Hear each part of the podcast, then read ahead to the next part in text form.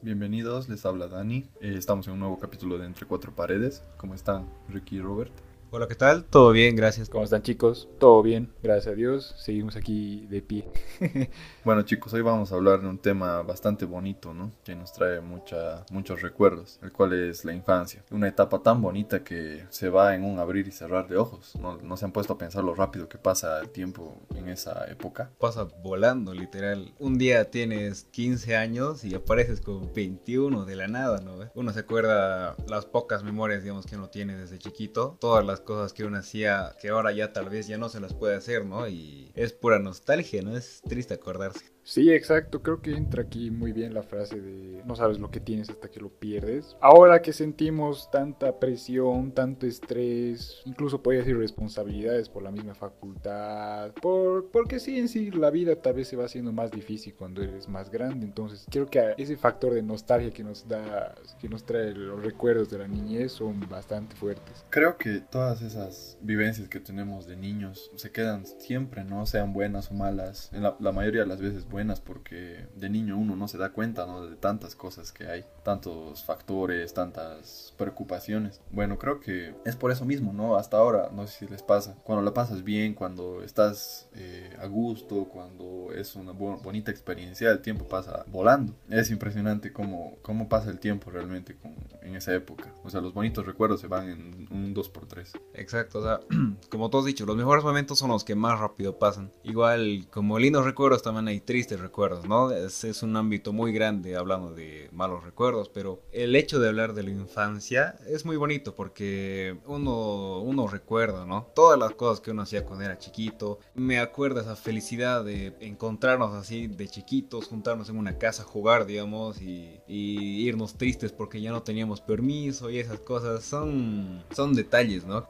Jugando con eso del tiempo de lo que dice Ricky, a mí me parece, la verdad, la percepción mía, ¿no? Que es al contrario. Creo que de chiquitos sentimos que el tiempo es más, es mayor. Por ejemplo, yo me acuerdo que cuando era chiquito, cuando era bien guaguita, esperar de una Navidad a otra se me hacía una eternidad así tremendo. Y sí. En estos tiempos realmente, ahora ya que somos un poco más grandes, pasa muy rápido y creo que tiene que ver mucho con lo que cuando somos chiquitos, todo lo que vivimos es nuevo. Entonces, puedes contar vivencias de que has ido al parque, por ejemplo, para nosotros es un podemos pasar por el parque y no pasa nada. En cambio, cuando eres chiquito, se crea como una vivencia, como una nueva una nueva experiencia, ¿no? Y quieres contarle a todo el mundo que has ido al parque, entonces se va haciendo más largo. Claro. Como estabas diciendo en las Navidades, en, en, todo en general es más largo, más, más grande.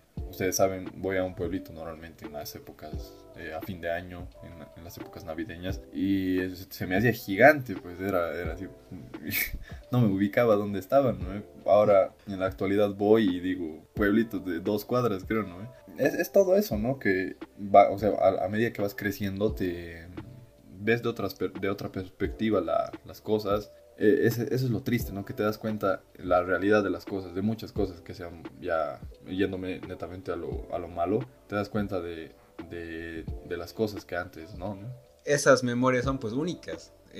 Como Robert lo ha dicho, cada experiencia para un niño era pues cada día era algo nuevo siquiera, o sea, era como que te comprabas un nuevo juguete, ibas a un nuevo lado, te llevaban de viaje, ibas a visitar a tus familiares, inclusive conocías ya a tus familiares, que, que tu abuelito, tu tío y todo. Hay viajes y todo y es lindo, ¿no? Acordarse de todo eso. Pero ahora si se ponen a pensar, en la actualidad al menos yo pienso que ya la infancia de un niño ha cambiado demasiado. Y un factor muy importante, tal vez así, la, el avance de la tecnología, ¿no? Ahora un chiquito de antes, no creo que en nuestra infancia tal vez hayamos estado en ese, en ese grado, ¿no? De estar parados como giles todo el día en, una, en el celular, digamos, como ahora lo estamos. Antes era mucho menos, ¿no? Ese, ese hábito.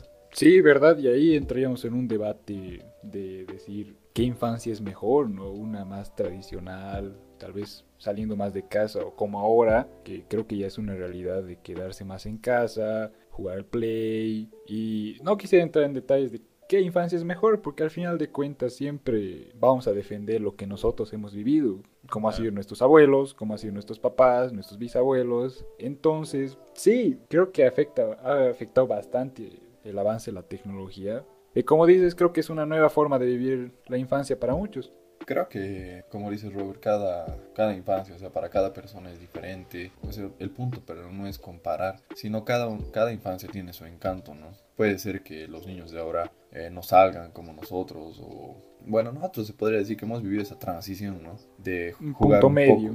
exacto, de jugar en la computadora o también salir en bici, no estar, o sea, porque antes de nosotros, ¿qué les contaba o qué nos, nos cuentan nuestros papás? Que todo era parar con los vecinos, eh, con los amiguitos en la calle, jugar a la tula, yo qué sé. Nosotros hemos vivido eso y también hemos vivido lo que es la jugar computadora con nuestros amigos, ir al internet, eh, correr después de clases para agarrar una máquina en el internet ¿no? Y ahora tal vez no se da eso porque todo el mundo con su wifi, con juegos en, con su play y todo eso, ¿no? Son cosas que, que se van perdiendo a medida que pasa el tiempo, ¿no? Pero hay también cosas que se van ganando. Y yo creo que no, por eso no, es tanto comparar, más bien sacar lo bueno de cada una de las, de las infancias de todos, ¿no? Sí, exacto. Mira, eh, justo me has hecho recuerdo. Eh, nosotros, o bueno, yo así lo veo, ¿no? La infancia que nos cuentan nuestros papás. A ver, ponte, decían, nos juntábamos en la plaza, le íbamos a dar pepas, que le dábamos con nuestros carritos y no sé qué cosas. Pero yo me pongo a pensar y digo, comparando a la infancia de hoy, uno dice, puta, qué cosa más aburrida, digamos. Pero para ellos era,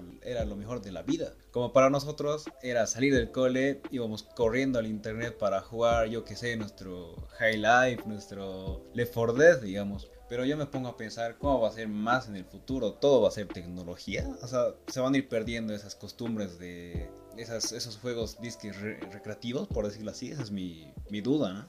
Y yo creo que no, la verdad. Por más de que tengamos, qué sé yo, en un futuro, ya sea para nuestros hijos o, no sé, eh, realidades virtuales y demás, no creo que se pierda esas esos juegos recreativos, como tú dices, Ricky, por el mismo hecho de que, creo que en un podcast anterior ya lo dije, el ser humano siempre necesita relacionarse con alguien. Entonces, creo que una etapa infantil, podríamos decir, es base, es súper crucial que se junten con otros chiquitos para desarrollar su carácter. Entonces, creo que no se va a perder, o bueno, espero que no se pierdan.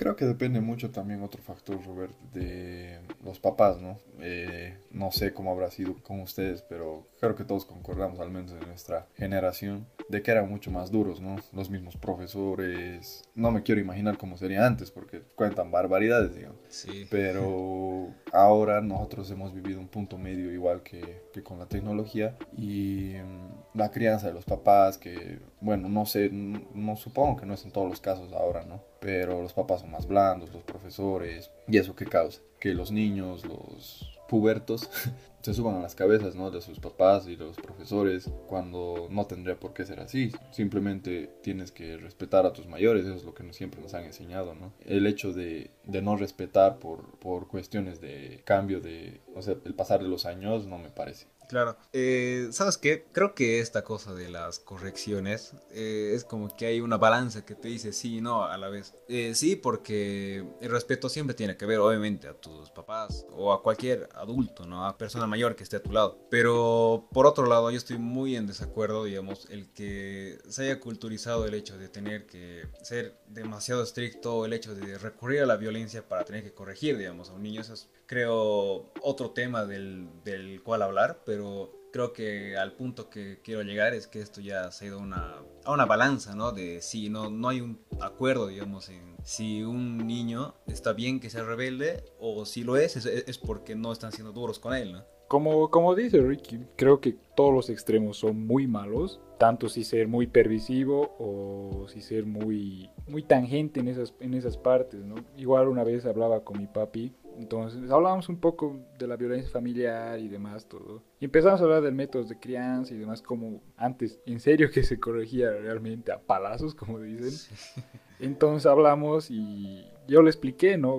Y me abrió un poco la mente día de, es que si te das cuenta hay más violencia familiar y por eso hay más, qué sé yo, hay más, hay más cifras reportadas, ¿no? De violencia contando con esta, este modo de indicar, pero él me dice, es que en estos tiempos no había quien contabilice si había violencia o no, entonces creo que también va por ahí, ¿no? Pero como dices, para mí la violencia nunca es buena, pero obviamente tampoco diría que se deje ser tan permisivo porque al final de cuentas nos están criando y nos tienen que enseñar valores creo que debemos dejarles que nos enseñen esos valores, pero creo que no con la violencia. Claro, Yo pienso que, o sea, con eso de los papás y qué tan permisivos sean, eh, depende mucho de la familia, ¿no? Como dice Robert, ambos extremos son malos. Al punto que quiero ir es, o sea, en mi caso, yo soy el hermano mayor y muchas veces los papás, o sea, quiero pensar, o sea, al, ser primerizos, es como que liman asperezas con el primer hijo, ¿no? Ya con el, con el segundo, tercero, es como que ya, ya saben, ya se la saben. Y también creo que es un factor importante, ¿no? Que, qué número de hijos seas y eh, de eso también depende qué tan mimado, qué tan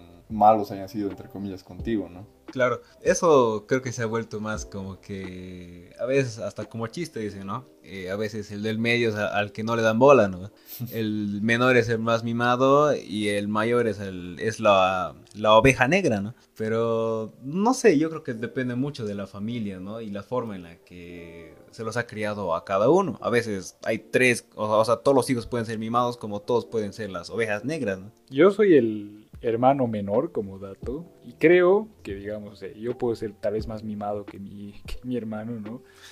Pero creo que el amor sigue siendo igual para, para ambos, ¿no? Entonces, ah, obviamente. Entonces, sí, como dices, incluso nos podíamos a pensar tal vez algo más de lógica. Cuando tienes un hermano mayor, un, bueno, cuando nace el, el, hermano mayor, el hijo mayor, como dices, no hay la experiencia necesaria como para criarlo. Entonces, como dice Dani, ya se la saben para el segundo hijo, entonces puede ser, ¿no? Al final, o sea, entre comillas podríamos decir que los, los primeros hijos son la carne del cañón, ¿no? Pero ahora yéndonos por otro, por otro lado, qué bonito era ser niño, ¿no? O sea, no tener esas preocupaciones, tantas responsabilidades sobre vos. No digo que ahora estemos, uh, o sea, que cuántas responsabilidades encima, digamos, pero en serio qué bonito era y no nos hemos dado cuenta que, que en un abrir y cerrar de ojos, como ya lo, ya, ya lo dije, se va, ¿no? todas, esas, eh, todas esas experiencias. Claro, eh, justo conectando lo que estábamos comentando hace rato, ¿no? Lo de si se van a perder estas costumbres. Yo creo que un poco corrigiéndole a eso, estas costumbres sí van a seguir. ¿Por qué? Porque un niño tiene una esencia. Todo niño tiene una esencia esa inocencia, digamos, que todo niño ha tenido, que hemos tenido, o sea, ese, esa época de no preocuparte por nada, o sea, literal nos despertábamos para comer, jugábamos, si había tarea ya era hacer unas 5 as, digamos, y te ibas a dormir, ¿no? Pero conforme va pasando el tiempo, van surgiendo más responsabilidades que automáticamente a uno ya se le anotan, ¿no? Es, es triste igual, porque te acuerdas cuando tenías tus 8 años, 10, como decía Robert, te acordabas de Navidad, yo que sé, Carnaval, eh, hasta de San Juan, digamos, uno se emocionaba por los, por los fuegos artificiales, todo, ¿no? Viejitos. los tanques. Y es bien chistoso, ¿no? Creo que en ambas partes de la vida nos imaginamos y soñamos llegar a ciertas edades. Por ejemplo, cuando éramos chiquitos, yo me imaginaba, digamos, ah, ya quiero ser mayor para salir de fiestas y alguna que mm. otra cosita, ¿no? Y ahora es al revés, y ahora es al revés.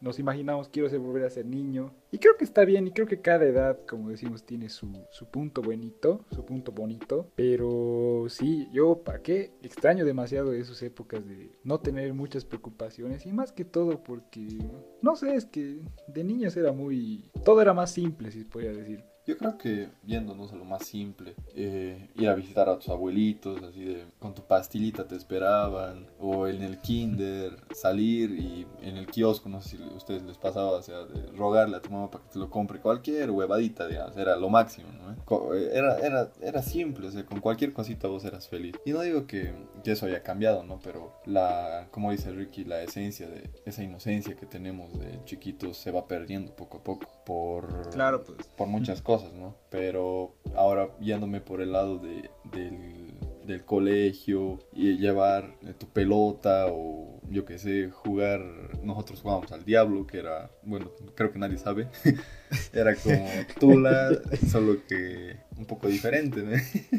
Pero, es, o sea, son recuerdos muy, muy bonitos. Sí, eh, no es nada subliminal el juego del diablo, por si acaso, es eh, como lo llamamos. Pero, sí, o sea, todos esos, sí, sí, todos esos juegos que lo hacíamos eran pues pintudos. Cada, cada cosita que había. En nuestro colegio, por ejemplo, teníamos eh, el oratorio que abría en cada, en cada recreo. Adentro de eso teníamos que futbolín, había, si no me equivoco, juegos de mesa, había no sé si ping pong, pero había una fila pues larguísima para entrar y uno sin flojera se quedaba todito el recreo ahí para jugar y esas memorias son pues las que se, las que se quedan marcadas, ¿no? Hasta los mismos amiguitos, digamos, que uno se hace cuando es chiquito. Creo que sí, ya, ya, y añejamos tanto eso porque, por ejemplo, cuando éramos, somos guaguas, o sea, no tenemos ni un peso, digamos, no, ni por si acaso, solo, todo es el dinero de nuestros papis. Entonces, creo que por eso nuestras exigencias aumentan, por ejemplo, a una papita, digamos, tu mamá te daba 50 centavos y la papa costaba un peso. Entonces vas prestándote de tus compañeritos, todo hasta llegar al un peso. Entonces, puta, comes esa papa como si, no sé, como si fuera lo más deli del mundo, ¿no?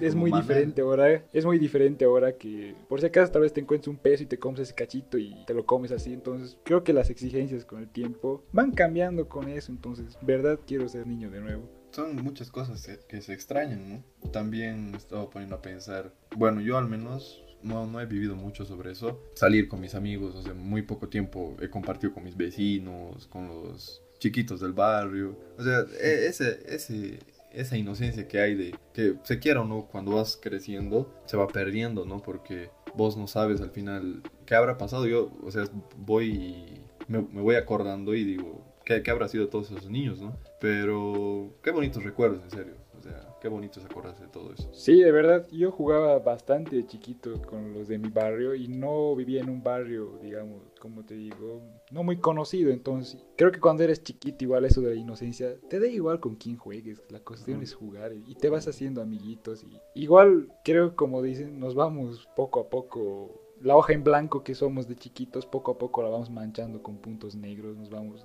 vamos siendo incluso hasta más excluyentes, ¿no? Entonces, la inocencia de un niño es incomparable, es, no se puede comprar y creo que la infancia de un niñito es lo más sagrado que puede tener alguien, entonces no se la debe tocar. Sí, exacto. Eh, un niño, digamos, y su inocencia es algo único, pues. Y no hay nada más bonito, digamos, de ver a un niño que sea feliz, pero eh, realidades hay muchas, ¿no? Pero yo creo que lo que cabe destacar aquí es que la infancia es lo más bonito que hay en nuestra etapa de nuestras vidas y el tiempo pasa, ¿no? Sí, exacto. Tal vez para nosotros ha sido la etapa más bonita. Como dices, hay realidades, ¿no? Y hay algunas que tal vez la han pasado muy mal, pero si, se, si, les, si el ámbito les da, puta, la infancia es el, creo que es la etapa más bonita de la vida creo que eso es todo, amigos. Ya hemos hablado mucho de lo mucho que extrañamos ser niños, lo mucho que extraña no tener responsabilidades, que es jugar. Y nada más, no sé si tienen alguna, alguna otra cosa que acotar. Eh, no, no, no. Yo al menos ya estoy tranquilo con todo lo que hemos hablado. Eh, son recuerdos bonitos y lindos, ¿no? De revivir un poco las memorias que teníamos. La nostalgia. Y bueno, muchas gracias por escucharnos. Espero que se hayan sentido tan nostálgicos como nosotros. Y nada, muchas gracias por escucharnos y nos estaremos viendo en un próximo episodio. Hasta luego.